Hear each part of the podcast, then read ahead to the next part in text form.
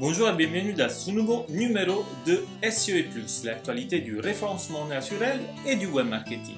Cette semaine, nous avons des informations importantes qui concernent surtout Facebook avec le lancement d'une nouvelle application et avant de commencer, par contre, je vous invite à partager la vidéo si vous la trouverez intéressante. Je vous invite à liker la vidéo et à vous abonner à la chaîne aussi pour m'encourager. Et alors, 3, 2, 1, c'est parti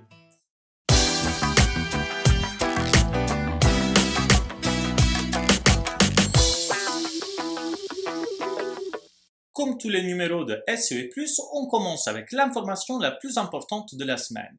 Ben, c'est sans doute le lancement de Facebook aux États-Unis pour l'instant de l'application Venue. Cette nouvelle application permet de commenter des événements en direct avec d'autres femmes. C'est un peu comme sur Twitter quand on utilise des hashtags, ben, sauf qu'ici il y a une différence importante. Alors que sur Twitter, tous les messages ont le même point, la même visibilité, la même importance, ben ici, ce n'est pas vraiment la même chose. Il y aura des hôtes qui organisent et euh, structurent en fait la conversation. Ces commentateurs, ils donnent leur point de vue sur les événements, ils posent des questions, ils organisent, ils lancent des sondages interactifs entre les téléspectateurs. Ben, bref, c'est eux qui gèrent, structurent, comme je vous disais, ben, la conversation. Autre différence, c'est que les fans ne doivent pas rester tout le temps pendant toute la durée de l'événement collé à ce deuxième écran, mais l'application lance et envoie des notifications qui préviennent les utilisateurs sur la disponibilité d'un nouveau moment d'échange. Il y a une autre information importante et très utile de Facebook. Ben, Facebook il lance une option de suppression massive des posts. C'est une nouvelle fonction qui s'appelle Manage Activity et permet donc d'archiver ou de supprimer plusieurs messages à la fois. C'est utile par exemple si vous voulez supprimer des messages du passé qui sont fastidieux. Imaginez une photo prise il y a 8 ans qui vous ne souhaitez plus publier, avoir euh, affiché sur le mur euh, de votre page Facebook. Ben, vous pouvez soit décider de l'archiver et dans ce cas, ben, la photo sera ou le post en général sera visible uniquement par vous-même, soit décider de la supprimer tout simplement. Et sachez que vous pouvez maintenant affiner les mots-clés dans l'outil de planification des mots-clés de Google Ads. En affinant les mots-clés, vous pouvez regrouper des idées en fonction des attributs de votre produit ou vos services, comme la couleur, la taille, etc.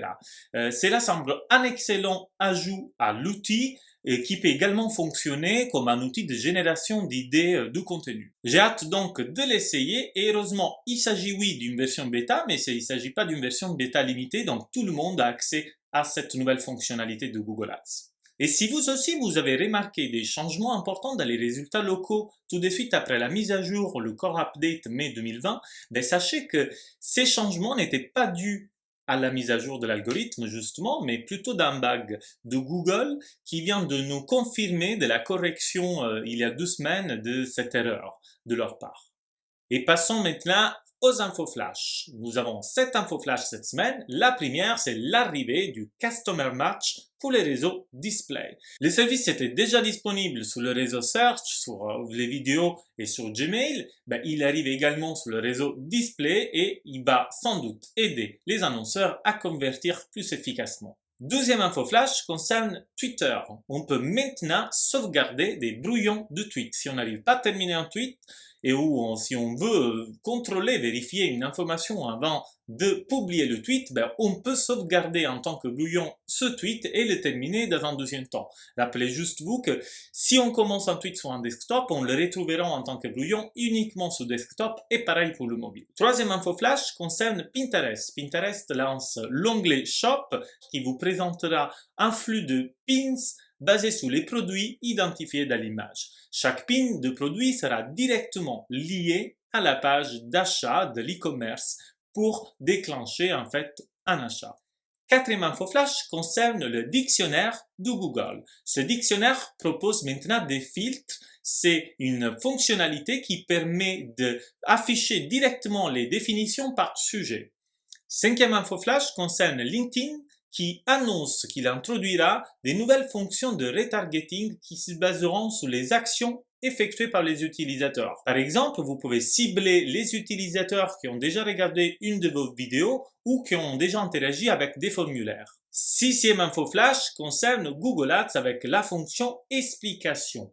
Si vous constatez d'importantes variations de performance dans votre compte Google Ads au niveau d'une campagne, ben avec cette nouvelle fonctionnalité explication, ben vous aurez, vous obtenez des informations claires pour comprendre pourquoi euh, ces variations ont eu lieu. Et terminons avec la septième info flash qui concerne Snapchat qui propose maintenant des annonces dynamiques. Eh bien, Snapchat arrive sous le champ de bataille de l'e-commerce, du commerce électronique qui s'intensifie. La plateforme veut offrir à ses marques un meilleur moyen de présenter des produits aux jeunes utilisateurs avec ces nouvelles annonces. C'était la dernière information. N'oubliez pas, vous trouverez tous les détails et toutes les sources dans la description de la vidéo sur YouTube.